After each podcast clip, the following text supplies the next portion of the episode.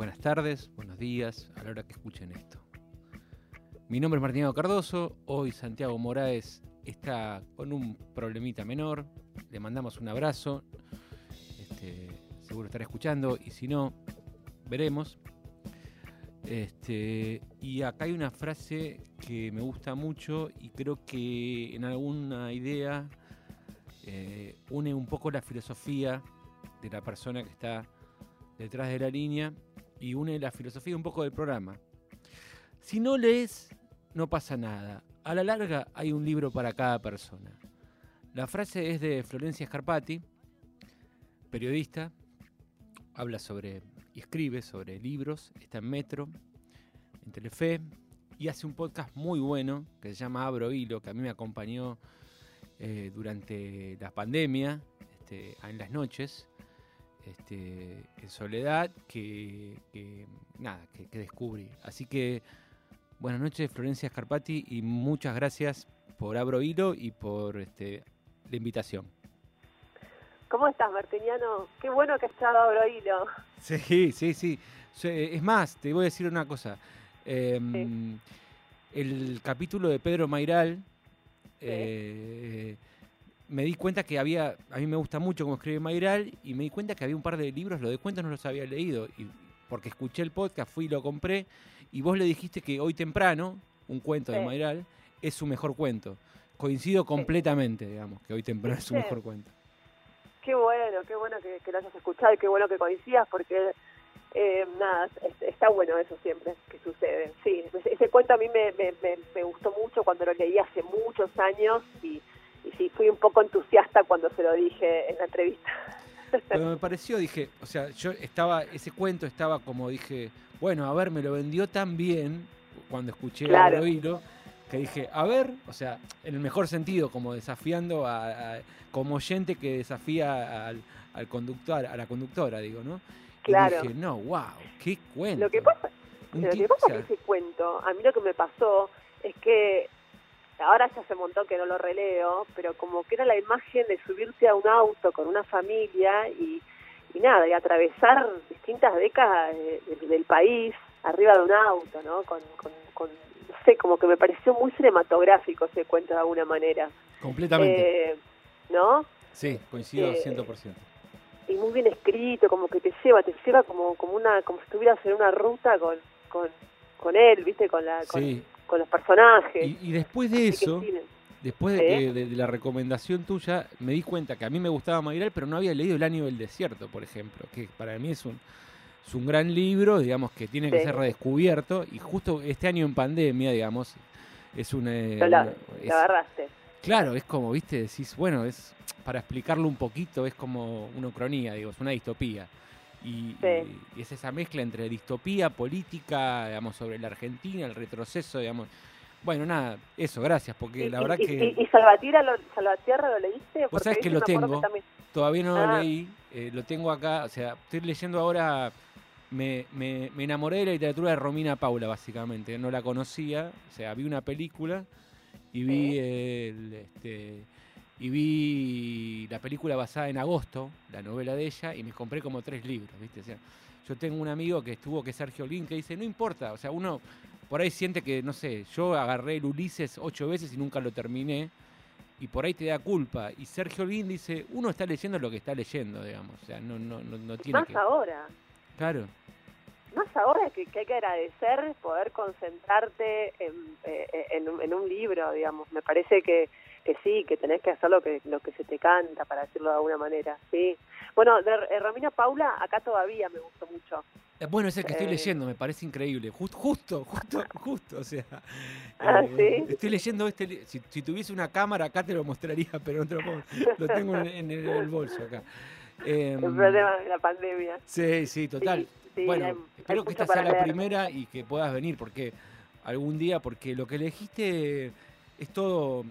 a mí me gusta, por ejemplo, qué sé yo, hablando de que uno de los invitados fue Sergio Holguín, él eligió a Ana Karenina, como yo dije, debe haberlo leído tipo onda hace, me marcó en la vida y Holguín dijo, no, dijo, eh, lo estoy leyendo ahora y me, pareció re bueno, o sea, y vos, vos elegiste Teoría de la Gravedad como libro que es un libro del 2019 de Leila Guerrero. Lo que pasa que yo, la consigna, ¿sabes que lo que entendí? Como no un libro que me haya marcado, sino elegir, elegir tres libros eh, importantes. Y me pasó, ¿sabes qué me pasó cuando, cuando, cuando estaba con, con, con esa consigna? Pensaba, Cosas que a mí, no sé qué te pasó a vos, pero con la pandemia como que se me dividió un poco lo que leí antes y después. Es como que me bueno, en cuanto lectora, digamos. Bueno, yo, yo o sea, vivo de una de, una de las cosas que hago es vivir de escribir, ¿no? Y, y, y me pasó que, nada, que, no, yo no creía en el, en el, en el bloqueo de escritor. Y nada, y no pude leer y no pude escribir, digo. Y me dediqué a leer mucho, digamos. Y para mí me marcó, tipo, la pandemia, digamos. O sea, ¿viste? Eh, sobre todo lo que leí, qué sé yo, no sé, el último de María Enríquez, este, eh, bueno, todo lo de, lo de lo de Mayral que no había leído, digamos, o sea, me dediqué como a leer cosas. Tengo cerca una, una librería que me gusta mucho, que es Norte, entonces, viste, eh, voy, ah, voy, voy consultando y me gusta eso, o sea, esto, cuando reabrieron las librerías, hubo algo de que a mí me gustan, no me gusta ir a las cadenas, me parece que a vos tampoco, ¿no? O sea, que como de ir a, un lugar que el, que, el librero o la librera te pueda orientar, digamos. Hay algo ahí de esa relación, ¿no? que a mí me gusta, digamos, como lector. Sí, bueno, yo ya pasé un poco la etapa de, sin, sonar, eh, a ver, soberbia, ¿no? Pero la etapa de, orientación, porque más o menos como que ya sé lo, lo que busco, no, yo también, pero siempre hay algo que por ahí, eh, digo, sin sonar soberbio también, pero qué sé yo, no sé, eh, por ahí le llega algo, digamos, eh, que, que, no está en la vitrina. Y, claro. y qué sé yo, el otro día estaba un, o sea, me dio el primer libro de cuentos de Hemingway que salió hace poco, y si yo no le preguntaba que estaba buscando cuentos, por ahí no lo encontraba. A eso voy, digo. Claro. No, no, sí, y aparte a veces por ahí, por mi trabajo, me llegan mucho las novedades. Claro. Eh, y, a veces hay hay libros que están como más, que son más invisibles, digamos, dentro de una librería, que, que es más difícil llegar y cuando encontrás una joyita así, está bueno. Yo, yo realmente he encontrado grandes libros a través de libreros. Después cuando, cuando se me, se, me, se me hizo más profesional el tema, bueno, cambió un poco, ¿no? pero pero la verdad es que sí, que, que más si la, si la pegás con un librero que escucharlo siempre, porque él sabe mucho si son buenos. Sí, no, entiendo que, a vos te llegan los libros como, sí, sí, sí, entiendo, sí, a mí cuando estaba más dedicado a la literatura y escribía, me llegaban libros y es como un placer que podés llamar a las editoriales, yo nunca lo había, me tocó, digo, o sea, esto, yo trabajo de, de varios campos y entonces eh, a mí me parecía como un, niño en un bazar, digamos, llamabas a las librerías, a las editoriales y decía, quiero este, este, este y este. Y me, los, y me llegaban a mi casa, y yo, a mí nunca me había pasado eso antes, ¿viste? Claro. Este... Sí. Igual yo soy muy cuidadosa con eso. Yo trato de decirles, mira, mandame lo que yo sé que voy a leer, porque la verdad es que sé que, sé que cuesta muchos ejemplares. Totalmente. Eh, hay muchas hay muchos libros muy buenos que, que, uno ya sabe que no va a leer. Exacto. Entonces, en eso trato de ser... Sí, sí, también digo, sí, sí nada más. Eh, sí. Pero sí, la verdad que es un buen trabajo que te manden libros todo el tiempo. No, no me puedo quejar de eso. eso es fantástico. Eh, me, me, gustó la elección eh, por varias cosas, pero digo, elegiste Teoría de la Gravedad, que son las columnas que ella, 96 columnas que ella escribió para, que Leila Guerriero escribió para El País, donde, bueno, Mayral, digo, se pregunta en el, en el prólogo si es literatura o periodismo, ¿no? Y yo creo que, a ver, a ver cómo lo ves vos, digo, ¿no? Eh, eh, pero, o sea, Leira Guerrero escribió un libro que. Yo le bueno, Zona de Obras, que es un libro de, recopilados de notas, ¿no? Podría ser como una con la primera parte del libro. Es un libro sobre periodismo, ¿no? Claro, sí. Eh, digo, Los suicidas del fin del mundo, que es una maravilla que cuenta, digamos, este, la historia de los suicidios en, en el sur. Y después digo, eh, tiene un rol de editora que a mí me fascina. Digamos. hay veces que por ahí compro un libro porque sé que lo editó Leila Guerrero. Digo, me pasó con, con un amigo, un escritor chileno, Alberto Fuet, que escribió un libro que se llama, eh, escribió un libro de los malditos, de, una serie que, que, Leila Guerrero em, editado, eh, editó. Digamos, ¿no? Los malditos es una serie de, escritores que, no sé si lo leíste. Sí, sí, sí. Este, y, me contó algún día, tomando un café, eh, Alberto Fuguet, cómo era todo el proceso de Leila Guerrero como editora.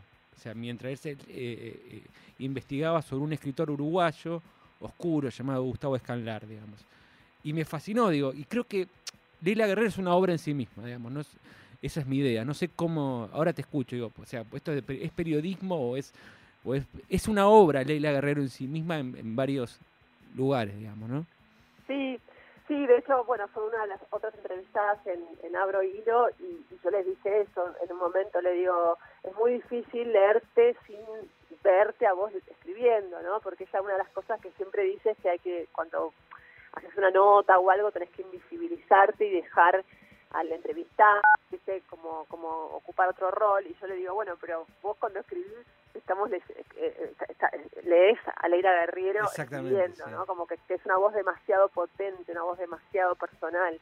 Mirá, yo elegí este libro, la verdad, eh, te voy a decir la verdad, podría haber elegido clásicos, novelas que me marcaron, novelas que, que me hicieron que me convencieron de que el camino en mi vida iba a estar muy ligado a la lectura, pero como estamos en un contexto, digamos, las tres cosas que elegí están vinculadas mucho a un contexto pandemia en el sentido no por la pandemia en sí, sino por los efectos de la pandemia en nosotros, ¿no?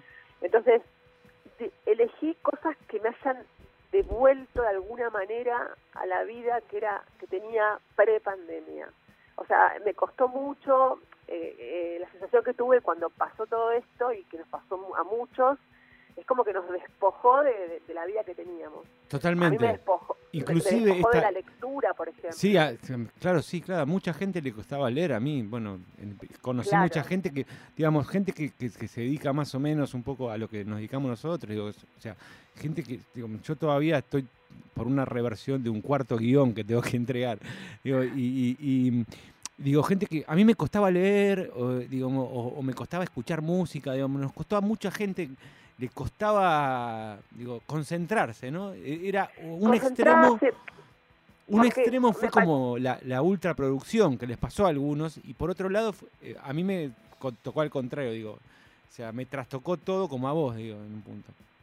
Claro, como que estaba pasando algo tan tan inédito afuera de, de, tu, de, tu, de tu vida, digamos, que que no, a mí no, me, no, no, no, podía concentrarme en eso. Hasta que me llegó ese libro, tuve muy pocas lecturas que me sacaron de ese. Y uno fue Teoría de la Gravedad de Leila Guerrero, que empecé a leerlo y me sacudió. O sea, es una especie, bueno, ella es como nuestra Lori Moore, digamos, ¿no? La escritora norteamericana.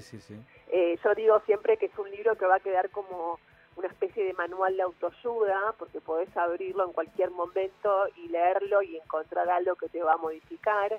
Es un, en realidad son sus columnas de durante cinco años que, escribió en, el país, pero todas, y yo tenía un prejuicio porque dije, ay, leer muchas columnas juntas no sé si tengo ganas, pero claro, estás leyendo a Leila, que sabe cómo llegar al lector, entonces tiene como esa cosa de, que, esa cosa que tiene ella que te, te, genera como una especie de deseo, ¿no? Como, como no sé, como una manera de ¿cómo te puedo decir? O sea, eh, eh, mezcla la prosa con la poesía, eh, es, una, es como, es una escritora valiente, eso, eso, eso es Leila para mí, es como una escritora valiente y que te contagia cierta valentía en lo que escribe y encima cada columna la remata con un poema, o sea, con, poesía en el medio o al final, encima con una poeta con la que ganó el Nobel, con Luis Gluck, que es una genia total que me compré, esa sí, me compré como todos los libros que encontré de ella eh, cuando la empecé a leer. Y bueno, es un libro que habla sobre eso, sobre el arte de perder, pero de repente también habla sobre los jazmines, sobre estar en tu casa. Habla mucho sobre, ella en este libro, digamos. Es uno de los libros Sí, sobre esa, pero también te da como instrucciones de vida, ¿entendés? Desde un lugar que, que es, eh, como que siento que, que, habla mi idioma de alguna manera, ¿no? Como que, que, que digo, ah, es por acá, es por acá. O sea, es como, te habla de la realidad, digamos, cotidiana, pero con, con la potencia de la poesía, ¿no? Una cosa así, podríamos decir. No sé, me, me, aparte de esas como que remata cuando cita eh, poesía, la remata y se, la vuelve, y se, se produce otra poesía dentro de eso mismo, ¿entendés? Sí, sí, sí. O sea, es como un diálogo, es una, es una mujer que, que, quiso ser cowboy. Entonces, cuando era chica quería ser cowboy y llevó es verdad eso, claro, a, la literatura, ¿entendés? Sí.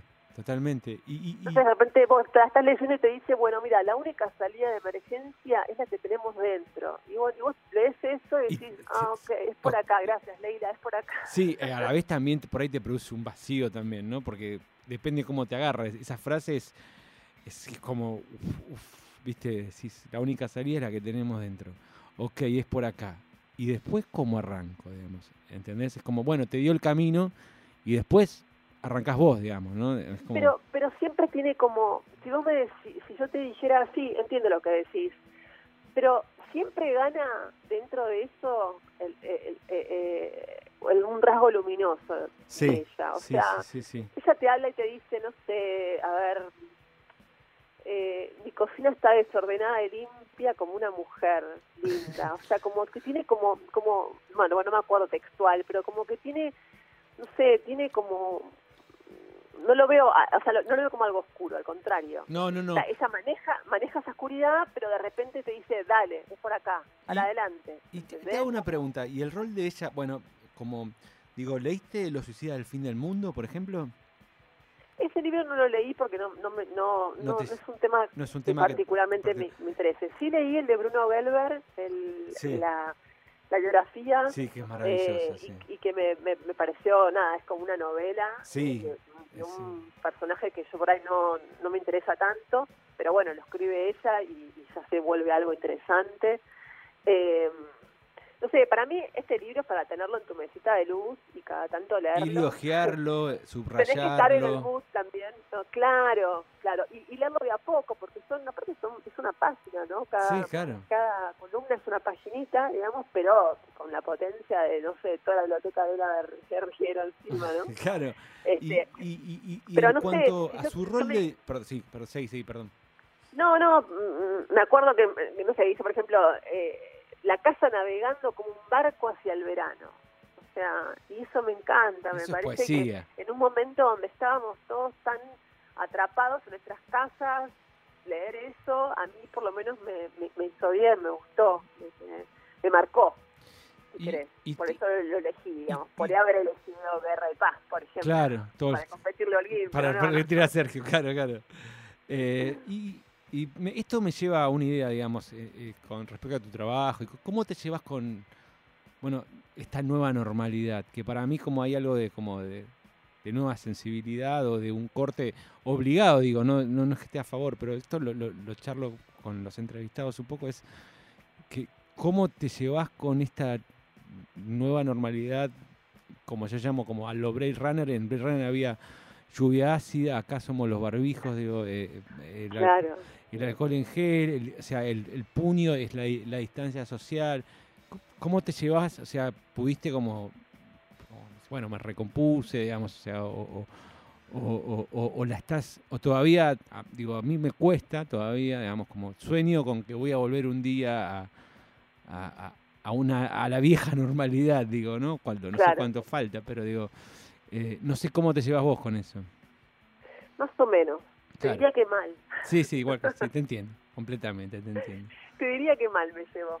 Eh, ahora, ahora mejor porque, mm, digamos, volví a trabajar al canal. Claro. Eh, y eso a mí me alivió bastante porque soy muy acostumbrada a trabajar en un canal de televisión y, más allá de que a veces eh, el ritmo para una para el común de la gente por ahí es como tan todo porque es otra otra historia, ¿no? Un noticiero, imagínate. Sí, sí, sí. Pero me parece, pero el home office a mí no me trabajar desde mi casa no, no, no fue lo mejor. O sea, tuve momentos muy buenos porque me reencontré con cosas de mi casa que no conocía. Por ejemplo, qué sé yo, de repente se decía, esta luz nunca vi caer el sol a esta hora, porque nunca estuve esto en mi casa. Claro, claro, claro, claro, O sea, de repente descubrí iluminaciones en mi casa o, o, o, o te diría rincones que no los tenía sí, presentes. y, zooms eternos, ¿no? Como estas cosas de, Claro, los zooms. Pero bueno, a ver, como la, eh, en contraposición de los zooms, por ahí, no sé, me dediqué a las plantas, nada, como viste la novela de Falco, que está con el tema, que la estoy leyendo en este momento, por eso lo cito, Los Llanos, que está con el tema del, huerto, está haciendo una huerta. Bueno, a mí me pegó también por el lado de, no sé, de las plantas, de arreglar mi casa, de bien, pero al mismo tiempo me parecía como que era, era una inacción total, ¿no? Sí, sí, sí. Eh, entonces, ahora el cambio a la acción de nuevo es como con otro tipo de. Sí, es una acción, pero es con una acción contenida, ¿no? Es como hay algo de ahí de. es como, ¿sabes cómo es para mí? Como que ahora lo que queda, lo que nos queda es el presente. Entonces, ya es el presente, es el día a día. Eh, ahí nos va a modificar en tantas maneras esto, que. Viste que uno antes hacía problemas por cosas del futuro, y esto, esto es más, más el presente. Sí, claro, sí, sí y nostalgia por el pasado, por eso también elegí la película que elegí y elegí el libro, el disco que elegí, porque creo que ahí se conjugan todos los tiempos verbales, ¿no? O sea, por ahí Leila es la parte del presente con sus poemas que te dan ah, belleza inmediata y de repente la película que elegí es una cosa más nostálgica y, y bueno, pues eso vos sabés mucho más que yo sobre la película que elegí seguramente. A mí es una película que me gustó muchísimo, debo, admitir, bueno, y, y también ya que me diste el pie, eh, te voy a llevar em, a New Morning de Dylan. Para, Bien.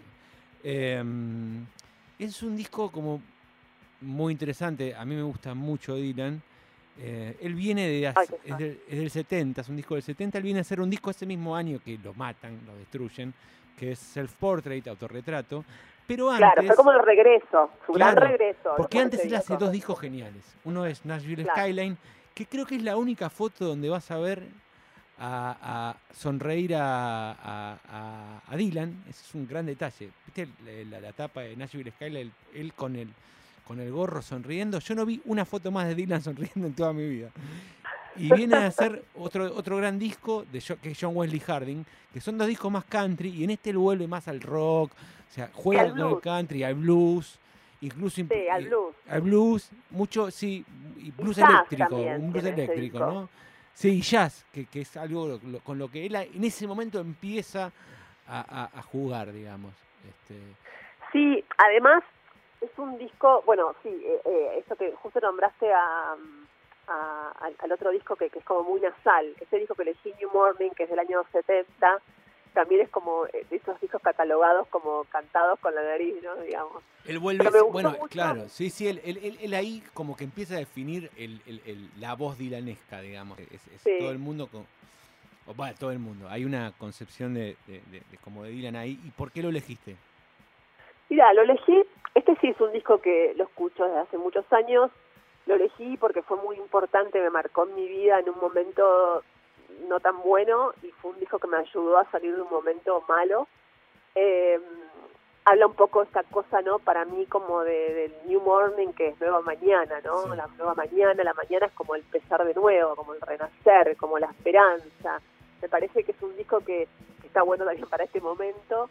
Es un disco que vuelve también, hablamos de las plantas, bueno, ese, disco es una cosa como un cable a tierra, ¿no? Como que vuelve a lo, a lo simple, al campo, a la vida rural, a las pequeñas delicias de la vida conyugal, pero también tenés canciones eh, de soledad.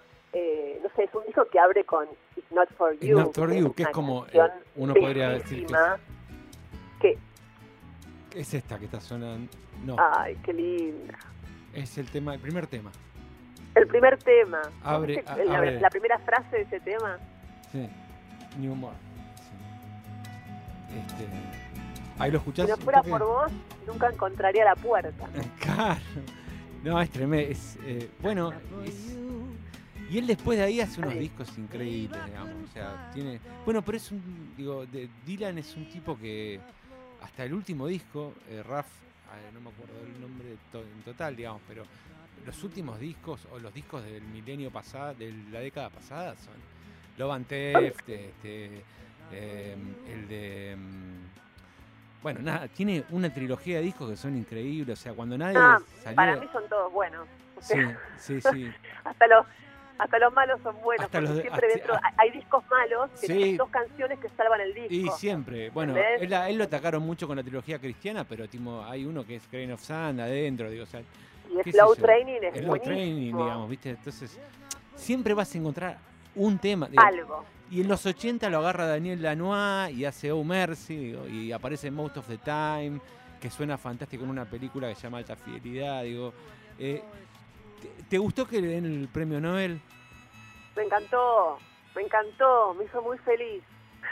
para mí es, digo, este, digo, si uno tendría que leer como poesía, digo, si, si, si, estos libros, digamos, creo que Fresan en un momento eh, tradujo y se publicaron las letras de él. Eh, entonces, si es un libro, digo, está considerado, para mí es poesía, digamos. Yo estoy a favor, estaba completamente, me puso muy contento a mí. Bueno, de eso también hablamos con, con, Rodrigo Fresán, hablamos de eso en el podcast también. Porque, Lo recuerdo, sí, sí, sí, sí. digamos, pero él, eh, hablamos de eso como que, bueno, ya está. yo no, no, no, entiendo por qué alguien no querría que le den el Nobel a, a Bob Dylan. Eh, bueno, Murakami, que lo está esperando eternamente. ¿no? Murakami lo está esperando eternamente, pobre. pero, bueno, pero Murakami. es un problema de él, no sé, pero, pero es un chiste demasiado técnico. Es un chiste demasiado técnico y mejor hablamos, dale. No, no. No, no, pero bueno, es un disco por eso, New Morning, 1960, un disco que arranca con un tipo que te dice, bueno, si no fuera por vos no encontró la puerta, o sea, un hombre errante, viste esa cosa que tiene. Eh, después tiene una canción que se llama El tiempo pasa despacio, es Time Passes Slowly, que habla del presente, ¿no? De la contemplación, del tiempo pasa despacio cuando miro las montañas, del tiempo pasa despacio cuando busco amor. Eh, y de repente termina con otra canción que, que dice, bueno, cuando estoy con vos el tiempo pasa muy rápido, es como que hay, hay un montón de, facetas en este disco que a mí me encantan, o sea, hasta el futuro, hasta el futuro cuando va a ver al gitano, la canción esta, I Want to See the Gypsy, que en realidad está inspirada en Elvis. sí, es verdad, claro, ahí, bueno, ahí él juega con Elvis un poco, digamos. claro. Eh, y siempre te gustó Dylan. la letra, pero como que dice, eh, fui a ver al gitano, y de repente me fui a buscar algo y cuando volví ya no estaba. Mm. Entonces, esa cosa siempre misteriosa, ¿no? Que tiene Dylan, como, ¿no? ¿Siempre te gustó Dylan? ¿O lo encontraste de grande? ¿O, lo, de chica? De a adolescente? Dylan, a Dylan lo encontré hace, qué sé yo, más de 10 años, ponele. Sí, sí. No, No, no, a los 20 no. De hecho, cuando vino con los Stones eh, que tocaron, fue como, wow. Yo quería ver a los Stones, ¿no? Era una. Digo, sí, sí, sí, todos. sí. Y, y me, me, pasó medio desapercibido, dirán. Sí. Eh, pero bueno, no. Después me, me hice muy muy fanática o seguidora, como quieran que se dice, porque viste que ahora los, cuando uno dice que es fan de algo, como que te critican. No, pero, pero para mí, yo, yo estoy, estoy, de acuerdo, me parece, digo, a mí me agarró como... Es algo que si bien en, en, en, en su época fue consumido por adolescentes. Para mí, cuando sos más grande, no sé, yo por lo menos, no estoy hablando, hablo, me pasó lo mismo que a vos, que lo agarré después de los 20 a Dylan, lo comprendí, lo entendí después de los 20 a Dylan, digamos, o sea, como... Exactamente, eh, porque tiene, te, te, exige un poquito más Dylan, ¿no? Y además que la gente, cuando vos hablas de Bob Dylan, creen que hablas del, pibe de Blowing in the Wind, claro. la, de la cosa folk, y para mí esa etapa muy bien Dylan, me encantó, pero es la, es la que más me interesa. Enchufate, maestro. O sea, claro, o sea, a mí me gusta el Dylan que te dice, hacé tu cosa, hacé tu tema y serás rey. Lo mm. dice en ese libro, en ese, perdón, mira, libro digo, ya está, en ese disco, ¿no? Ese que, que, bueno, el disco que tiene The Man in Me, esa canción que también, que mucha gente la conoce por la película. Sí. ¿No? Sí, y es como eh, loco, porque... El blues. Hay algo de Dylan que es como esto, que digamos, hay como un montón de clásicos para los fans de Dylan, por ejemplo, If Not For You, pero por ahí alguien que no conoce a Dylan no tiene ni idea que es un clásico If Not For You, no, está, no tiene por qué conocerlo, por ahí como esta, yo lo llamaría como una cofradía más de, de, amor a Dylan, para que no te digan que sos fan y nada, ¿no? Es como esta cofradía de, de, como de, entender de entenderte a vos, no sé, es como lo que hablabas de Leila Guerrero, digamos, gente que, que, no es un gran cantante, digamos, está, eso está claro, digamos, pero eh, es un gran compositor y, y por momentos, digamos, es lo, más profundo que puede lograr un artista, que es que te sientas en su piel, digo, ¿no? Como, bueno, Sí, también lo que hace que sea un gran artista es que te modifique también parte de tu propia... Hablamos de libros que nos marcan o de discos que nos marcan.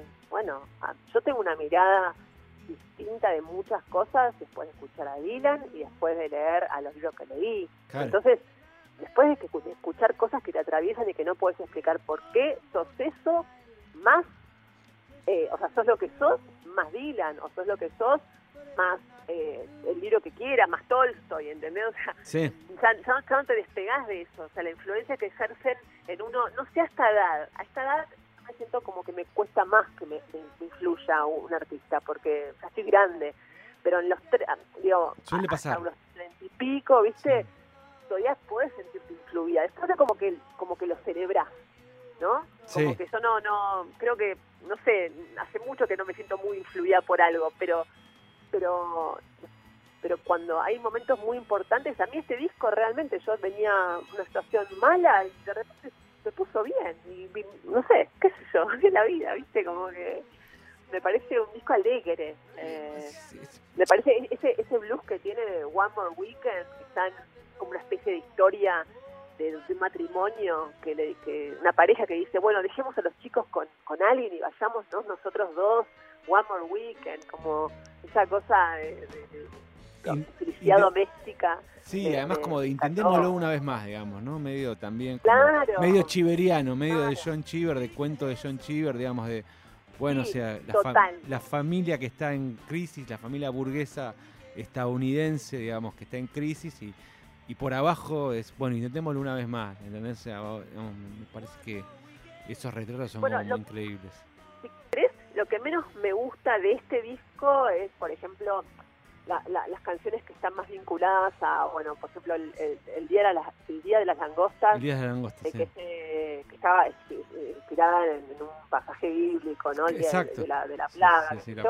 Y Father of the Night, que es una invocación a Dios. Esas dos cosas... Bueno, él ahí entra, él empieza, en este disco como comienza su conversión al cristianismo, es como el comienzo de su espiritualidad, digamos.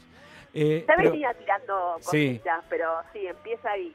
Pero una pregunta, o sea, ¿vos, lo, lo reescuchaste este disco en pandemia o lo redescubriste o no lo habías escuchado mucho, digamos, porque... No, no, yo este disco lo escuché hace muchos, muchos años, que fue cuando te digo que lo descubrí y me marcó. Sí. Y, y a Dylan lo que hago ahora es como que lo escucho cuando es muy necesario. Trato de, no, digo, no, no lo escucho todo el tiempo. Escucho cuando necesito combustible. Sí, claro, sí, sí, sí, sí. sí, ¿Entendés? O sea, no lo escucho, no, no pongo a Dylan por poner música, para eso escucho otras cosas.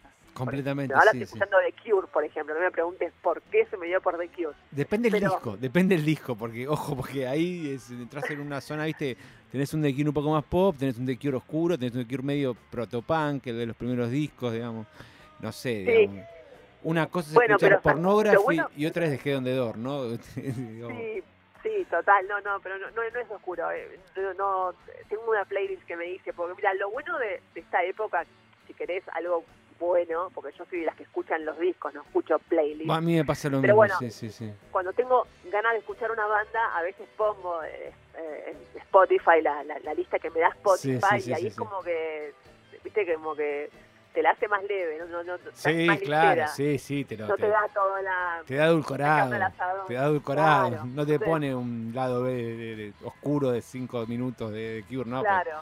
no, te, pasa de los hits. más populares y ahí vas zafando porque viste que uno tiene que escuchar cosas no, tan malas ahora. Pero no, a Dylan lo escucho, bueno, el último disco me pareció una obra maestra pero también son discos para escucharlos cuando estás para escuchar eso. O sea, en cambio You Morning es un disco que lo puedes escuchar en cualquier momento, porque es alegre, ¿viste? es lindo, habla del futuro, el presente, el pasado, el amor, el desamor, todo bien. Eh, sí, para mí hay discos como que también que yo, yo puedo escuchar Highway 61 Revisited, este, eh, ah, y este es un disco tan, tan tan, tan universal que es como escuchar, no sé, Pet Sounds o, de, los, de los Beach Boys o, o, no sé, por ponerte, no sé, a mí, qué sé yo, mi hijo favorito de es Revolver. Son discos a los que ya son clásicos, digamos, son como la guerra y la paz del rock, digamos, en un punto. bueno, ah, nombraste Pet Sounds, la primera vez que escuché eh, eh, Sloop John B, creo, creo que me quedé callada un día entero. No, y además está como cuando, viste... No podía creerlo. No, no, es una locura. O sea, ese disco... Bueno, es una locura. El genio de Brian Wilson, que acá no, acá no tiene... o sea, masivamente no son tan conocidos, digo, pero... Pero, digamos, ese disco es el que inspiró a los Beatles, digamos. Esto se sabe, digamos. Va a ser Rubber Soul. Sí. Este, sí. Y en cuanto, porque si no nos va, nos va a comer el tiempo, elegiste una película... nos colgamos. No, güey, pasa que es Dylan, que de rock y todo, colgamos. Por eso la próxima vez necesitamos la segunda parte cuando ya sea presencial y, la alegría sea más grande. Como, este, elegiste una película, a mí me gusta mucho esta película, eh, eh, porque partió aguas, digo. Yo tengo algo que el año, las películas del 2019, que fueron nominadas al Oscar por laburo, estaba trabajando en una radio, las tuve que ver, las tuve que ver, las vi contento y me gustaron todas, digamos, porque mi favorita de ese año creo que fue eh, Mujercita, digamos, pero porque me gusta mucho la novela, me gustan todas las ah, novelas de ella, digamos, eh, soy como un gran fan de, de, ay, me salió, vos el nombre lo tenés, eh, Louis May Alcott, este, que, es como una operación, pero Once Upon a Time in Hollywood es una película hermosa porque tiene, este, es Tarantino, a ver, o sea, él hizo eh, la película que vos podés relacionar a esta película, como esta, la ucronía que hace acá, es eh, Bastardo sin Gloria. Pero Bastardo sin Gloria, para mí, lo que tiene, que me divierte mucho, es que sus personajes son como muy maqueteados, digamos. Eh, y acá los personajes, digamos, agarra un Hollywood de 69 en transición, digamos, este, viste, como están haciendo ese Hollywood que nos iba a marcar a, los que nacimos en este entre los 70 y 80, o sea, eh, Scorsese, eh, y él, él es como una suerte de, actor que, Leonardo DiCaprio, este, que está en esa transición y no entiende, porque viste, porque ellos y, ese Hollywood es como fascinante, ese momento de transición, y él lo retrata muy bien. No, sé, contame por qué la elegiste. Mira, la elegí por algo que, no, me, no me jacto, es que no la vi en el cine.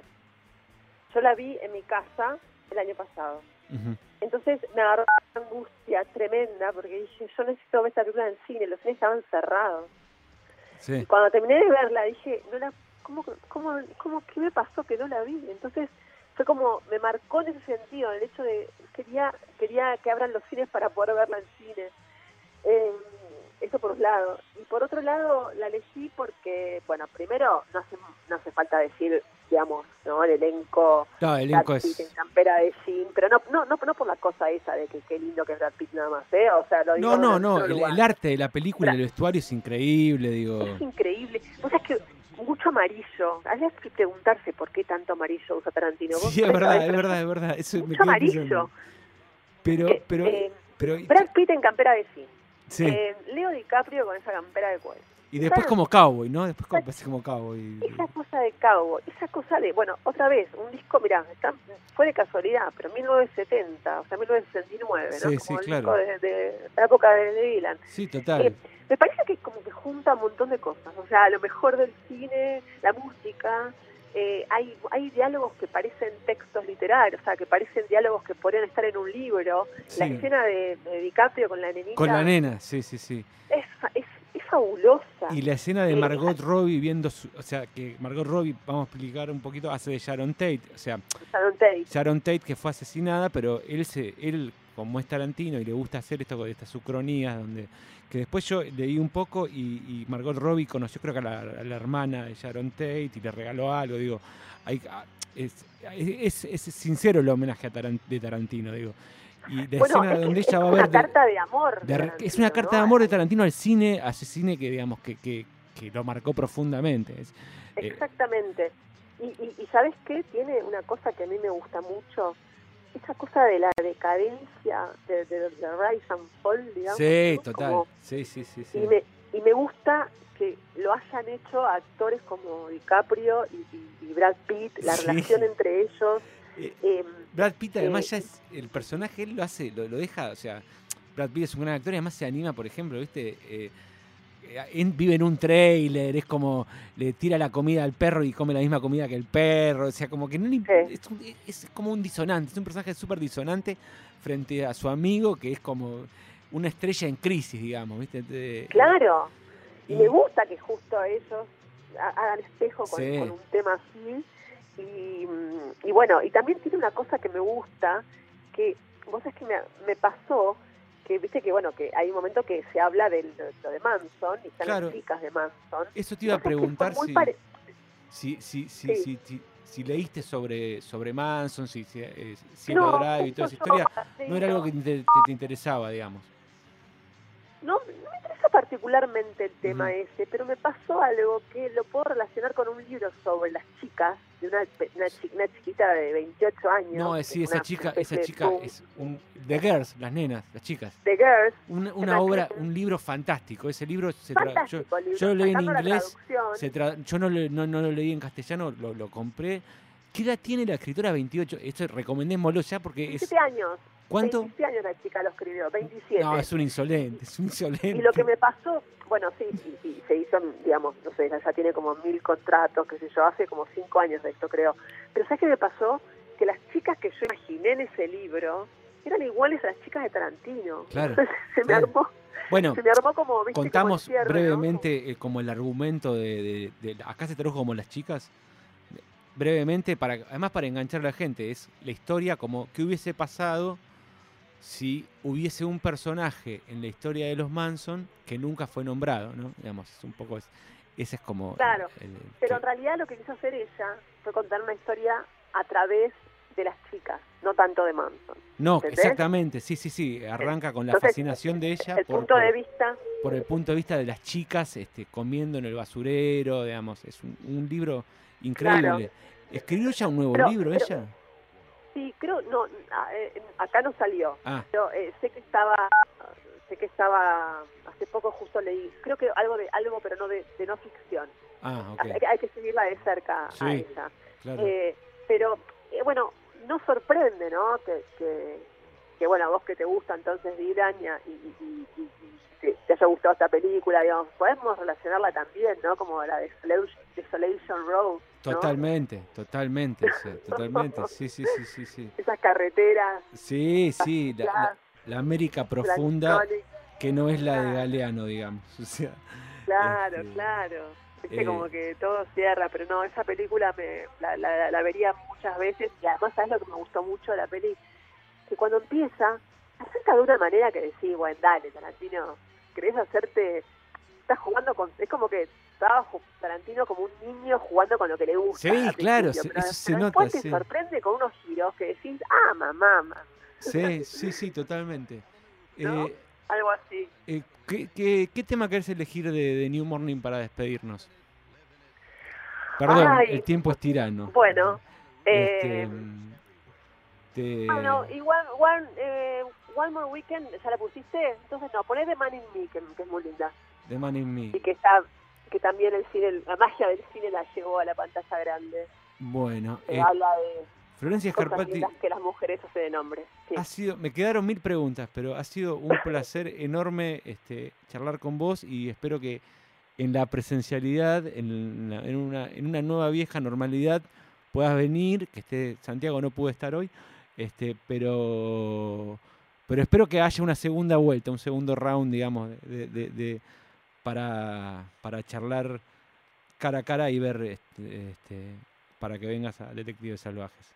muchas gracias. Mismo eh. digo, un, placer, un placer la, invitación. La verdad que me olvidé que estábamos en un programa de radio y, nada, es muy interesante hablar con alguien que, que, que leyó las mismas cosas y podés, es como más enriquecedor y nada, te agradezco mucho la, la, invitación. No, por favor, a mí me gustó ese, ese, esa frase tuya que si no lees no pasa nada, siempre hay un libro y eh, para mí también un poco es la idea de, este programa y para Santiago.